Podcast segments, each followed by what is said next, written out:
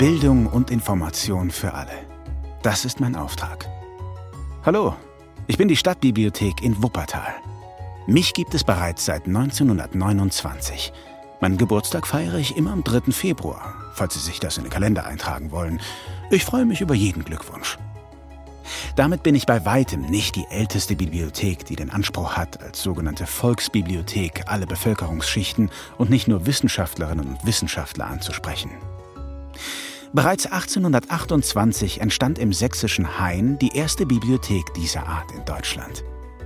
Sie ist mein Vorbild. Ich liebe meinen Auftrag, der da lautete, den Bürgerinnen und Bürgern kostenlos oder gegen geringe Gebühr klassische Literatur, Belletristik und Sachbücher zur Ausleihe anzubieten. Meine Gründungsgeschichte reicht übrigens bis ins Jahr 1852. Barmen und Elberfeld waren zu dieser Zeit noch selbstständige Städte und hatten in ihren Rathäusern öffentliche Bibliotheksräume eingerichtet.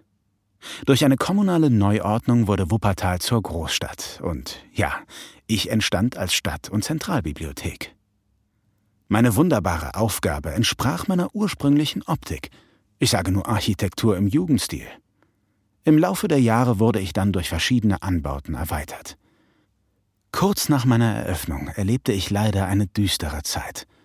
Das NS-Regime diktierte die Regel, wonach sämtliche sogenannte ideologisch unerwünschte Literatur beseitigt werden musste. So kam es 1933 in vielen Städten zu Bücherverbrennungen. In meiner Stadt auch. Schon vor den reichsweiten Aktionen in deutschen Universitätsstädten ging es hier in Wuppertal los. Auf großen Scheiterhaufen wurden im April am Brausenwert in Elberfeld und auf dem Barmer Rathausvorplatz die Bücher von jüdischen Autorinnen und Autoren öffentlich verbrannt. Das war aber noch nicht alles. Viele Bestände von Bibliotheken wurden durch Raubgut erweitert und Bibliothekspersonal sowie die Bibliotheksorganisation wurde gleichgeschaltet. Ich bin davon auch nicht verschont geblieben. Mehr noch, ich wurde zur Beteiligten gemacht und war Teil der sogenannten Säuberungsaktionen. Mit Hilfe von schwarzen Listen wurde sogenannte undeutsche Literatur aus dem Bibliotheksbestand beseitigt. Für mich bedeutet diese Aktion ein schwarzer Fleck in meiner Geschichte. Darauf bin ich nicht stolz. Aber es ist wichtig, darüber zu reden, offen zu sein und aufzuzeigen, dass auch ich als Stadtbibliothek eine Rolle in der NS-Zeit gespielt habe. Denn sowas dürfen wir alle gemeinsam einfach nicht nochmal zulassen. Daher setze ich mich heute mit vielen Angeboten und Aktionen für Bildungsgerechtigkeit, Diversität und Demokratiestärkung ein.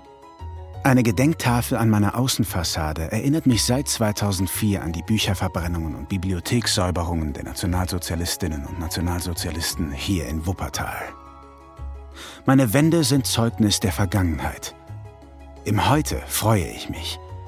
An all meinen Standorten stehen zusammengerechnet rund eine halbe Million Medien zur Verfügung. Und bei mir ist immer was los. Viele Menschen besuchen mich für Lesungen und Veranstaltungen, unter ihnen auch viele Kinder. Das wird jetzt vielleicht überraschen. Über die Hälfte meiner Besucherinnen und Besucher sind tatsächlich jünger als 18 Jahre. Dieses Interesse macht mich froh und hoffnungsvoll. Freie Bildung und Meinungsäußerung sowie die Freiheit von Wissenschaft und Presse sind ein demokratisch wertvolles Gut, das es zu schützen gilt. Was durch Zensur und Gleichschaltung geschieht, kann man anhand meiner Geschichte sehen.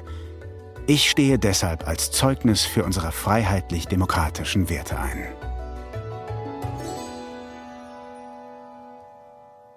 Das sprechende Denkmal wird Ihnen präsentiert von der Deutschen Stiftung Denkmalschutz und Westlotto. Die Deutsche Stiftung Denkmalschutz schützt und erhält Baudenkmale und macht Geschichte und Kultur in Deutschland erlebbar. In Nordrhein-Westfalen wird sie dabei von Westlotto mit der Glücksspirale unterstützt.